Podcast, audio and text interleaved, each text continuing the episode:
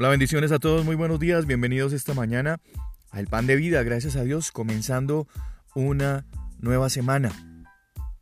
Y al comienzo de esta semana, si hay algo que tienes o que debes tener claro, es que definitivamente la misericordia del Señor cada mañana está siendo nueva y cada mañana podemos estar descubriendo en la misericordia del Señor bendiciones y favor de Él hacia cada uno de nosotros. Así es que en este pan de vida, para este comienzo de semana, declaro en el nombre de Jesús para ti, para toda tu casa, el favor y las bendiciones de Dios en todo, absolutamente todo lo que tengas que hacer, planees o lo que surja, porque también es factible. Pero aún así, todo lo que se presente, nosotros estamos contando con la misericordia del Señor, con sus bendiciones y su favor. En la carta a los Hebreos, el escritor, en el capítulo 6, el verso 10, dice lo siguiente, porque Dios no es injusto para olvidar nuestra obra y el trabajo de amor que han mostrado hacia su nombre. La mayoría de nosotros somos rápidos para decir que amamos a Dios. ¿Cuántos aman a Dios? Sí, amén, todos amamos a Dios y respondemos sin dudar. Pero a veces nuestra disposición para servirle a Dios es una historia distinta. Tenemos que pensar sinceramente si hemos dicho alguna vez esta frase, te amo Señor, pero no me llames a hacer eso. Señor, yo te amo, pero por favor no me pidas que haga lo otro. Señor, yo te amo y creo en ti, pero no voy a hacer eh, esto o lo de más allá. ¿Sí? O a lo mejor, Hemos podido obedecer, pero con una actitud incorrecta.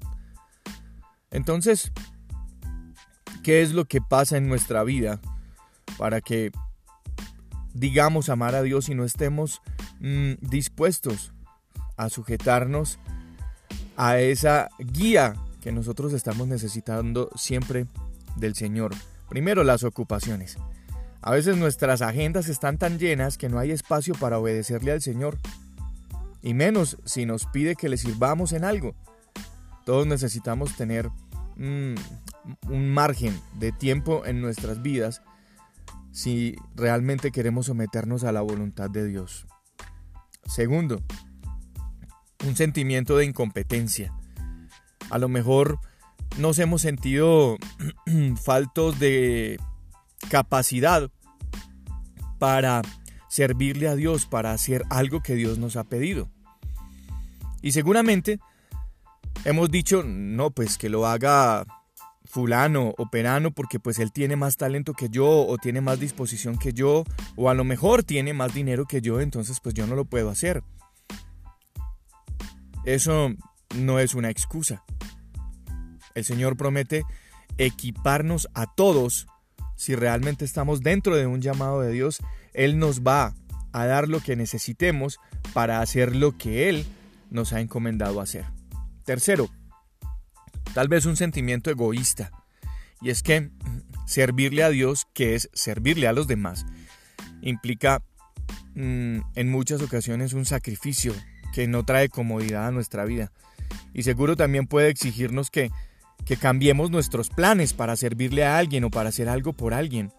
También a lo mejor que renunciemos a nuestras comodidades o a lo mejor que también hagamos sacrificios económicos y entonces aparece el sentimiento egoísta de decir yo por qué o por qué de compartir yo lo que tengo con alguien más.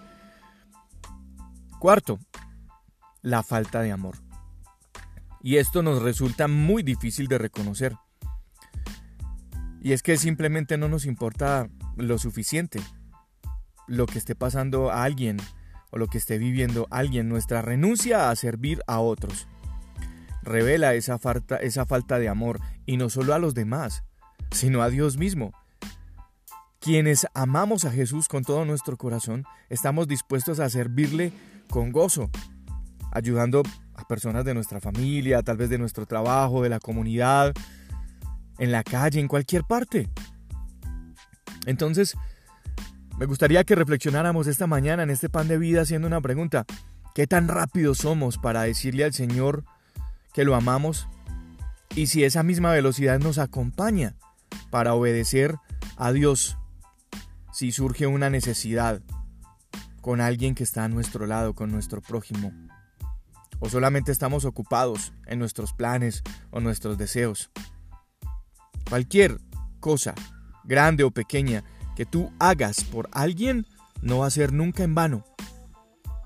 Y nosotros podemos experimentar el gozo de dar y la seguridad que el Señor nos, mm, nos entrega cuando nos dice que Él nunca se va a olvidar de lo que nosotros hemos hecho, porque no es en vano lo que hemos hecho.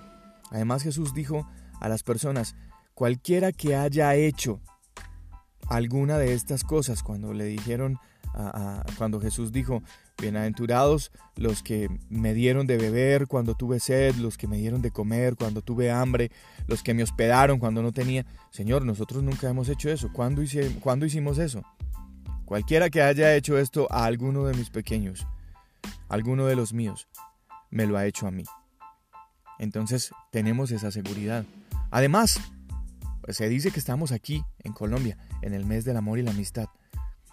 Y el mes del amor y la amistad no es estar sentado esperando a ver qué te van a regalar porque te consideras muy buen amigo o muy buena amiga. ¿Sí? Podríamos empezar a manifestar el amor de Dios para con los demás, mostrándonos buenos amigos y siendo buenos siervos de Dios. Yo soy Juan Carlos Piedraíta y este es el pan de vida. Un abrazo para cada uno de ustedes, muchas bendiciones y feliz y bendecida semana.